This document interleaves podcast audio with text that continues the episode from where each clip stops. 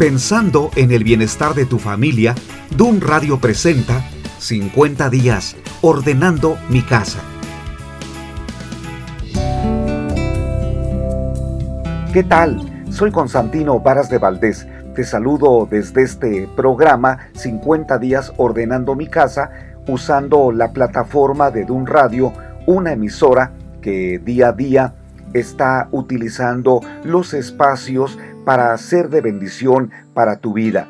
Gracias por preferirnos y también por compartir con otras personas que nos sintonicen, que se conecten y que todos los días 24/7 estén aquí con nosotros porque tenemos una rica programación, un contenido extraordinario que te va a ayudar. El tema de hoy es Machos no, hombres de Dios sí y es un título muy sugestivo, pero también me parece que impactante porque en realidad es una contraposición. Vivimos en un mundo en donde el macho es aquella persona o aquel varón que se distingue por el autoritarismo, tener poco amor, la violencia en casa y una serie de actitudes que son molestas, nocivas, tóxicas, y que no hacen bien a su familia principalmente. Cuando hablamos de hombre de Dios, no estoy hablando de alguien religioso que va a las montañas, se esconde, pasa un tiempo donde recibe revelaciones y luego baja para darnos indicaciones que trae la mejor religión. No es así, de ninguna manera. Cuando Dios ha hablado en la historia de la humanidad, se ha dirigido tanto a hombres como a mujeres para mostrarles su voluntad, y el Señor no ha buscado personas extraordinarias, como así parece que son algunos líderes religiosos.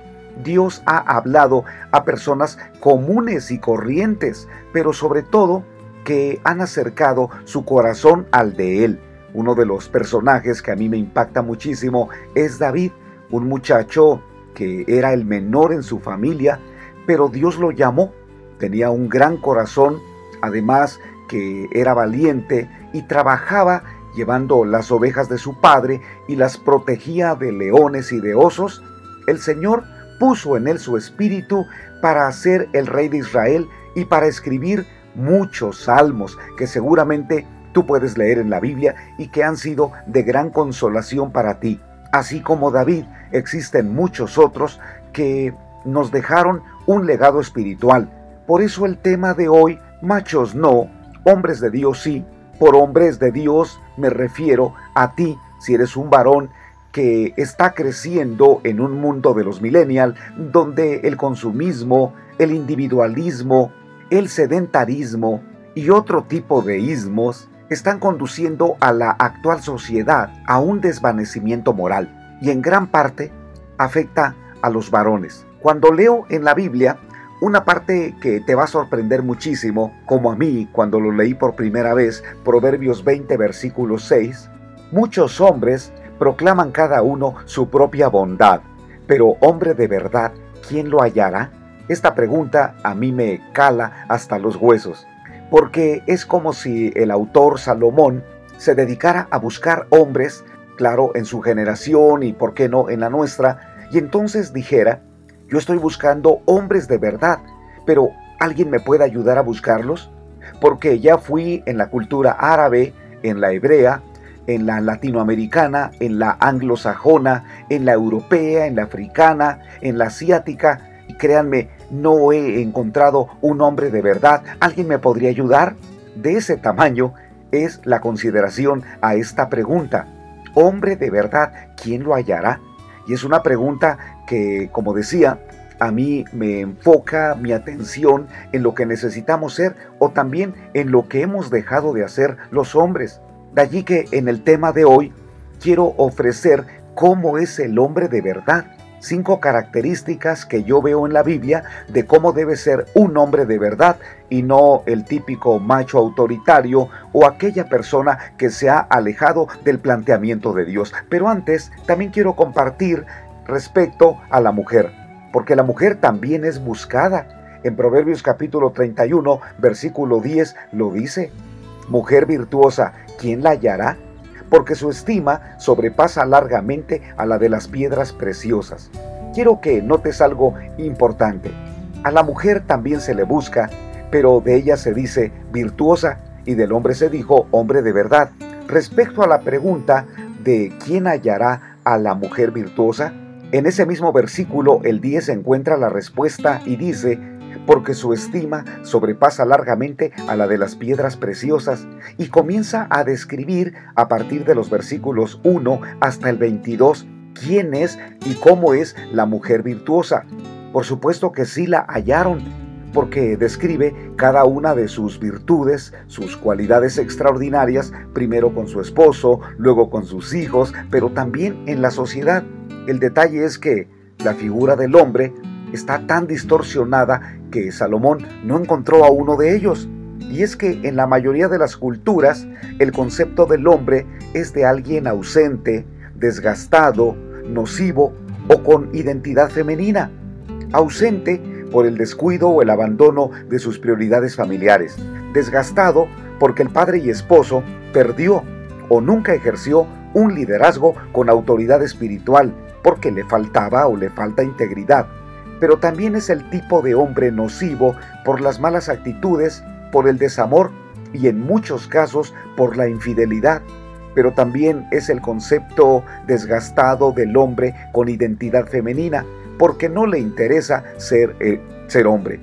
El problema de todo esto es que la sociedad no tiene juicio para distinguir entre lo bueno y lo malo, entre un hombre de verdad un hombre íntegro, un hombre justo, o un hombre macho, o un hombrecito que es más bien cabezón. La sociedad no tiene esa capacidad de visualizar o de, definir quién es ese hombre.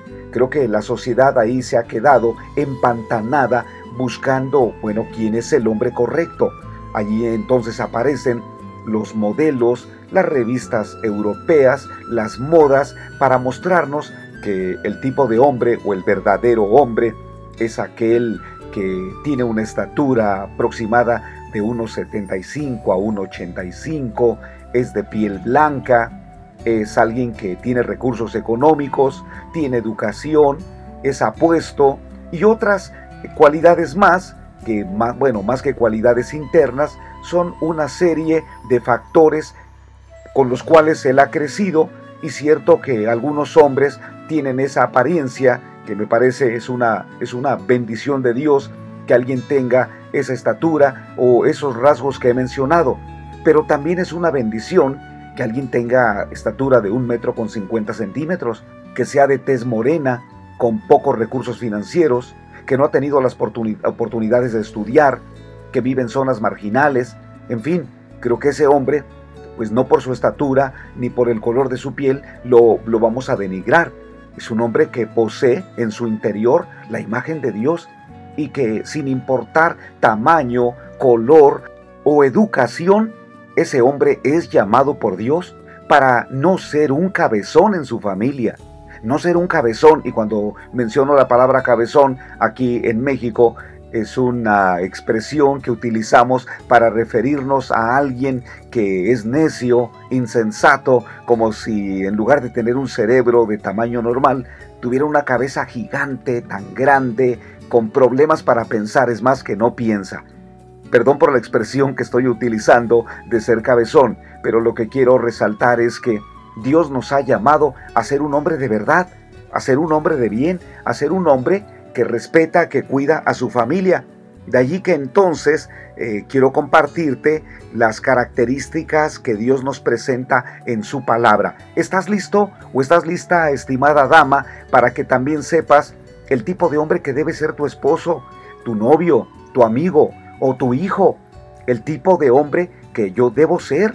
No, no, no simplemente intentarlo o verlo como una posibilidad. No, yo soy llamado a desarrollar las características porque fui creado para ello. Mira, la, número uno, es un hombre espiritual con la necesidad de relacionarse con Dios. Esa es la primera característica de un hombre que no es cabezón, sino que es un hombre de Dios. Y el texto de la Biblia, te quiero llevar a Génesis capítulo 1, versículo 27, permite que yo te lo lea. Y creó Dios al hombre a su imagen A imagen de Dios lo creó, varón y hembra los creó. Fíjate que el mundo ha deformado este principio, porque considera que el hombre o debe ser alguien que es muy religioso o es alguien que es ateo, pero en muchos casos ese tipo de hombre que aquí acabo de leer en la Biblia, que es un hombre eminentemente espiritual, en la sociedad actual no lo es.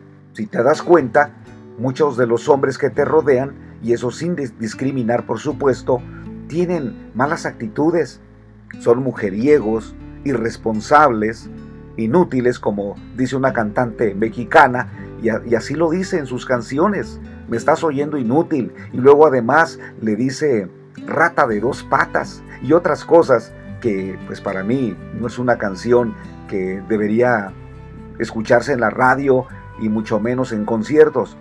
Creo que si algo necesitamos los hombres, pues si es una llamada de atención que nos jalen las orejas, pero pues tampoco está bien usar ese sentido de, daño, de, violencia contra el varón, por supuesto también lo es. Y aunque algunos dicen, pues se lo merecen, porque mira el tipo de hombre que es, abandonó a su familia, descuidó a sus hijos, anda con una mujer o, con otra, o simplemente no se aparece, es violento, él, él es un feminicida. Y bueno, ese, hay muchos hombres que se ganan ese tipo de calificativos que decía la cantante mexicana. Pero en el plan de Dios, no, Él no diseñó que nosotros los varones seamos así. Dios diseñó un hombre que se relaciona con Dios. Por eso cuando dice que Dios los formó a imagen y semejanza, significa que tenemos la capacidad de hablar con Dios. Cuando yo hablo con algunos hombres, eh, por ejemplo, estuve en Veracruz hace apenas dos días y ofrecí una conferencia en un congreso, les decía que muchos de nosotros somos inestables para amar, somos inestables en el trabajo, somos inestables en las relaciones familiares, muchachos son inestables en el noviazgo, en la escuela, son inestables casi en todo, o sea que no tienen persistencia, no son tenaces, no son pacientes, no luchan por lo que deben luchar. Y les dije, ¿saben cuál es el, origen de todos esos problemas? Uno dijo, mi papá. En, parte le dije, la crianza tiene mucho que ver para que un hijo reproduzca el carácter de su padre o de su abuelo. Pero debe llegar el momento en que nosotros tenemos que despojarnos de esa justificación. Mi padre era borracho, incrédulo, mal hablado, yo también lo soy. No, creo que debe llegar un momento en que debemos asumir madurez para declarar, fui criado en condiciones no apropiadas, pero quiero ser el hombre que Dios diseñó. Por eso en esta primera característica debe ser alguien eminentemente espiritual y que, que se relaciona con Dios, que reconoce que necesita a Dios, que Dios le hace falta, que lo busca y que le dice, Dios quiero conocerte, Quiero tener una actitud de buscar la Biblia, de considerar tu palabra. Es más, quiero aprender con otros hombres de lo que significa caminar con Dios. Quiero asistir a algún grupo donde me enseñen cómo ser un verdadero hombre, porque he perdido mucho en mi casa, en mi familia. No soy ejemplo, no tengo autoridad espiritual, mis hijos no me respetan, o bien como que ya estoy harto de ser adicto a una sustancia tóxica. Quiero ser el hombre que Dios diseñó y en este programa aquí estoy para compartirte que es posible. Tal vez lo que te han faltado son recursos espirituales o apoyo, no has tenido el respaldo de algún varón o de alguna persona o alguien, tal vez de, de tu mamá, de tu esposa, de tu hija, pero yo no quiero justificar que no somos verdaderos hombres porque otros no nos han ayudado. En realidad, debe llegar el momento cuando tú busques ayuda y digas, me gustaría, quiero ser, a partir de ahora, quiero enfocarme en ser el hombre que Dios diseñó. Por eso te presento ahora la cualidad o la característica número dos del hombre de Dios, no del cabezón. Dice en Génesis 2.15 que es un trabajador creativo con la responsabilidad de proveer como su verdadero éxito.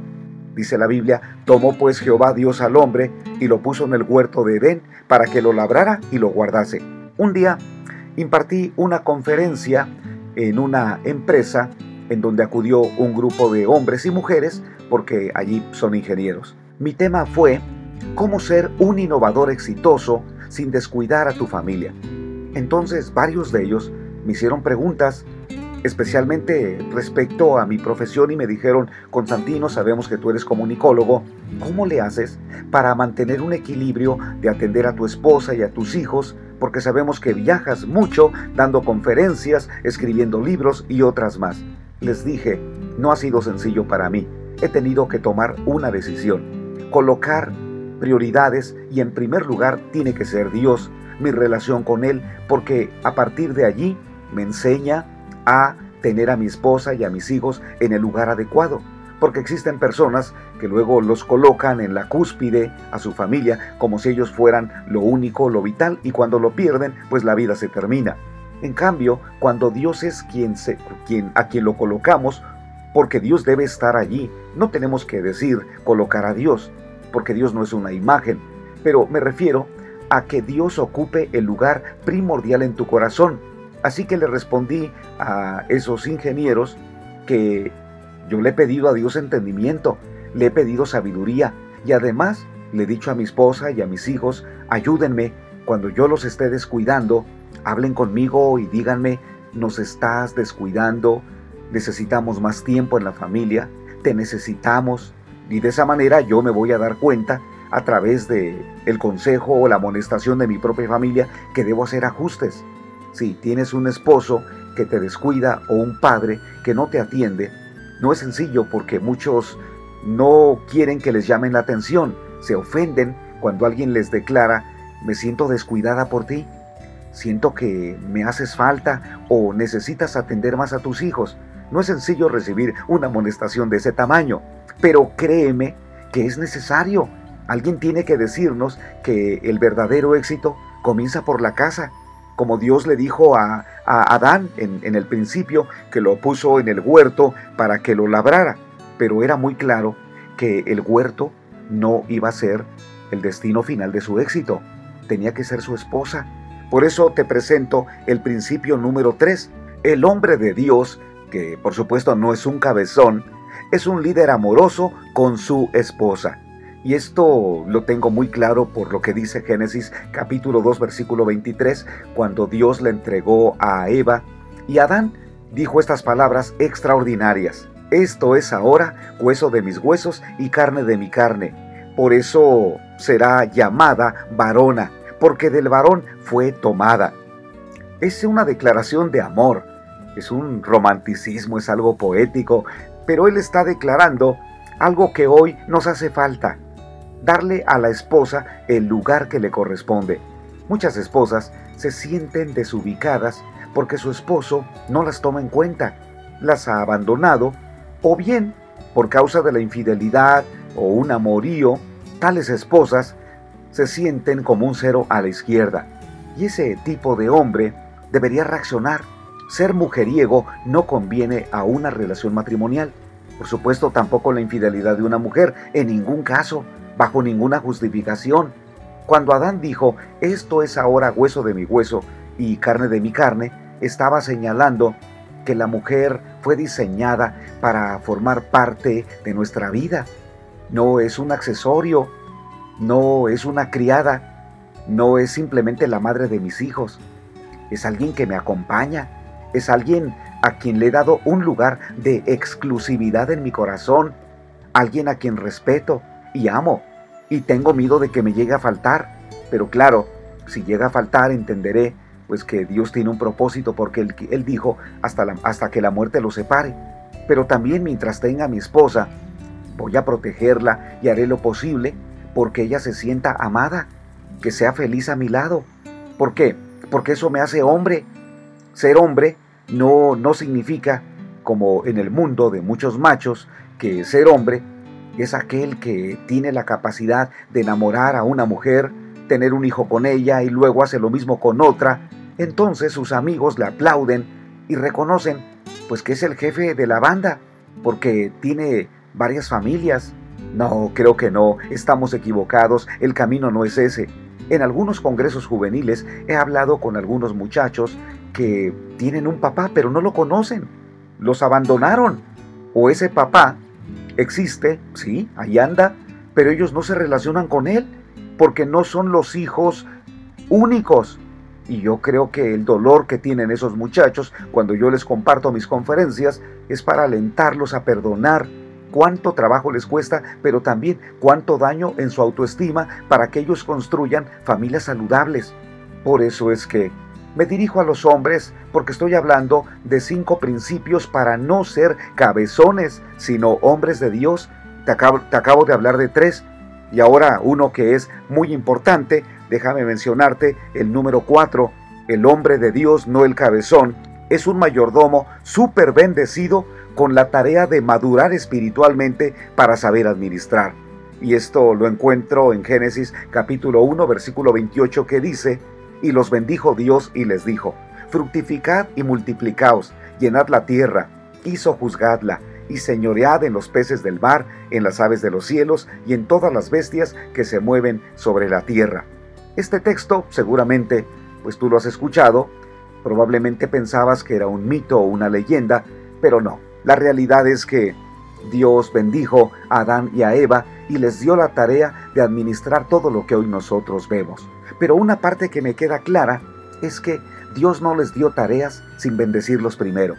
Porque uno busca, como hombre, la prosperidad. Uno está tras el éxito, porque eso nos da reconocimiento y en gran parte nos da felicidad. Pero debo decirte lo siguiente. El éxito no simplemente consiste en alcanzar metas económicas o académicas, o aquellas en donde tus sueños se han alcanzado por algunos viajes, por un negocio que pudiste abrir, en fin, no.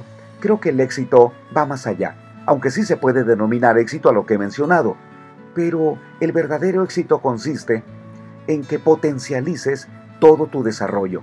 Si tú tienes dones, porque los tienes, dones, talentos, habilidades, el hecho de que las estés desarrollando al máximo y que también el fruto de ese desarrollo sea disfrutado por tu familia, ese es el verdadero éxito. Y creo que el éxito verdadero lo tienen aquellas personas cuando están a punto de morir y son abrazadas por su propia familia. Allí está, está su esposa, se encuentran sus hijos, algunos amigos muy cercanos, que son pocos, y ese hombre es verdaderamente exitoso porque no lo han dejado morir solo en la raya, como dice el dicho. Él puede terminar sus días diciendo a su familia, me despido, los amo, he dejado papeles, si tengo herencia la he entregado, ustedes no van a pelear por nada, he entregado todas las cosas como deben ser, así que me despido, los amo, cuídense unos a otros, y en fin, ese es un hombre exitoso, pero aquel que muere solo, y me refiero que su familia no lo quiso ver, excepto en el funeral donde se presentaban por el sentimiento de culpa o por la necesidad de verse y apoyarse unos a otros. Ese hombre no tuvo éxito porque murió solo. Así que recuerda, tú eres un mayordomo, Dios te ha dado capacidades y habilidades para desarrollarlas. No aspires, por favor, a ser nini, no te conformes con recibir algún apoyo económico sin estudiar ni trabajar. Debes desarrollar al máximo tu potencial. Estudia, trabaja, realiza tareas en la casa, apoya a tus padres. Si eres casado, no simplemente te conformes con llegar a la casa con provisión de dinero. Llega y ayuda. Arregla tu recámara, ayuda en la cocina. Pregunta a tu esposa cómo están, ayuda en las tareas de tus hijos. Y por supuesto, ayuda a otras personas que te necesitan. Hablemos de un quinto principio para no ser cabezones, sino ser el hombre de Dios. Y esto es, número 5, el hombre de Dios es un siervo frágil con la necesidad de recibir aliento divino. Con este principio termino porque dice Génesis, Génesis 2, versículo 7, entonces Jehová Dios formó al hombre del polvo de la tierra y sopló en su nariz aliento de vida y fue el hombre un ser viviente. Qué extraordinario esto y me quedo con esas palabras porque Dios formó a un hombre muy simple, del barro, del polvo, tan diminuto, con muchas carencias. ¿Qué puedo decir? Pues haz algo tú con, con el polvo, toma algo del polvo, con el barro, ¿y qué vas a hacer? Estoy seguro que pues quienes son artistas, los mejores artesanos, harían una olla, un vaso, una taza, y eso es todo. La tendrían que pintar, decorar, para que se viera bonito, para que luciera y tuviera un buen costo.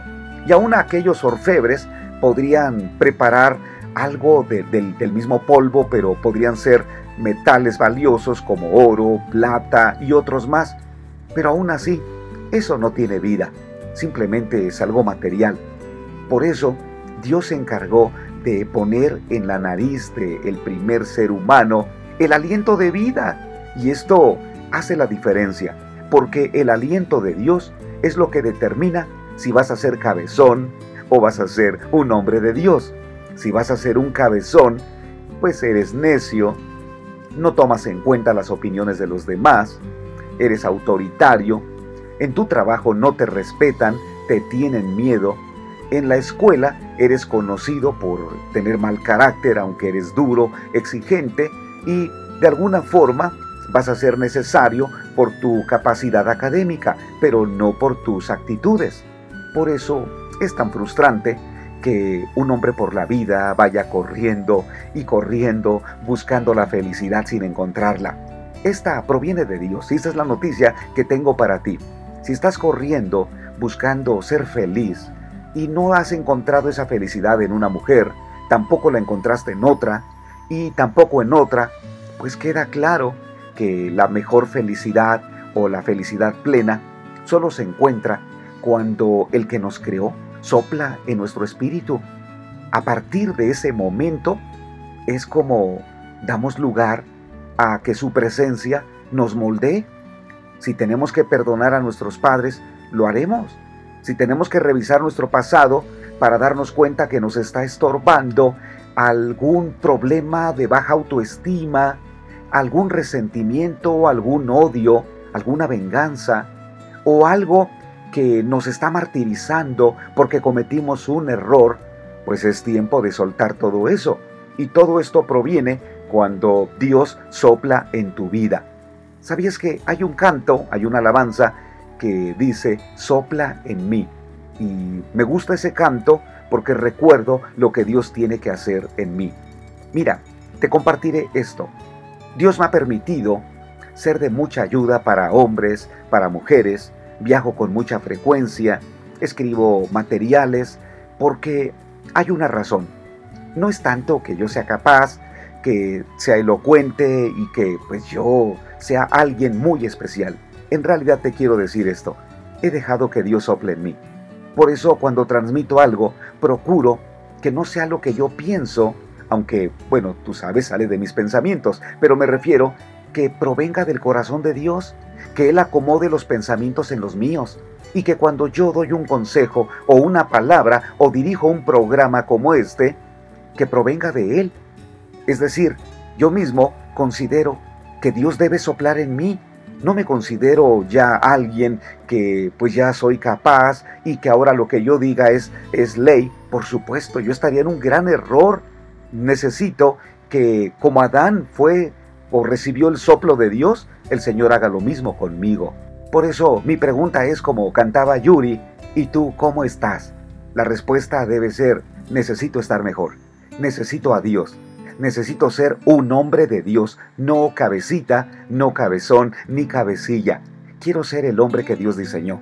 Para ello, haz un pacto y dile al Señor, Padre Celestial, te necesito. Dame la capacidad de ser el hombre que tú creaste. Sopla en mí, enséñame con tu palabra, porque quiero ser útil. Quiero vencer mis errores del pasado y del presente. Quiero tener un futuro en donde tú me lleves paso a paso. Qué bueno si oras así, ¿eh? Porque es mi oración. Es decir, te estoy dirigiendo con palabras que yo mismo le digo a Dios para mí. Y qué bueno que lo hagas. ¿Qué te parece? He hablado de algunos principios que se encuentran en la Biblia para ser el hombre que Dios quiere. Si eres mujer, eres mamá, eres esposa, no te desesperes. Enseña, comparte, anima, ora por tus hijos, ora por tus varones, pide a Dios que tus hijos estén enfocados en buscar a Dios y también, pues, que más, ora por mí también. Gracias por estar al pendiente de la programación de Dun Radio. Soy Constantino Varas de Valdés, te espero en el siguiente programa. Hasta pronto.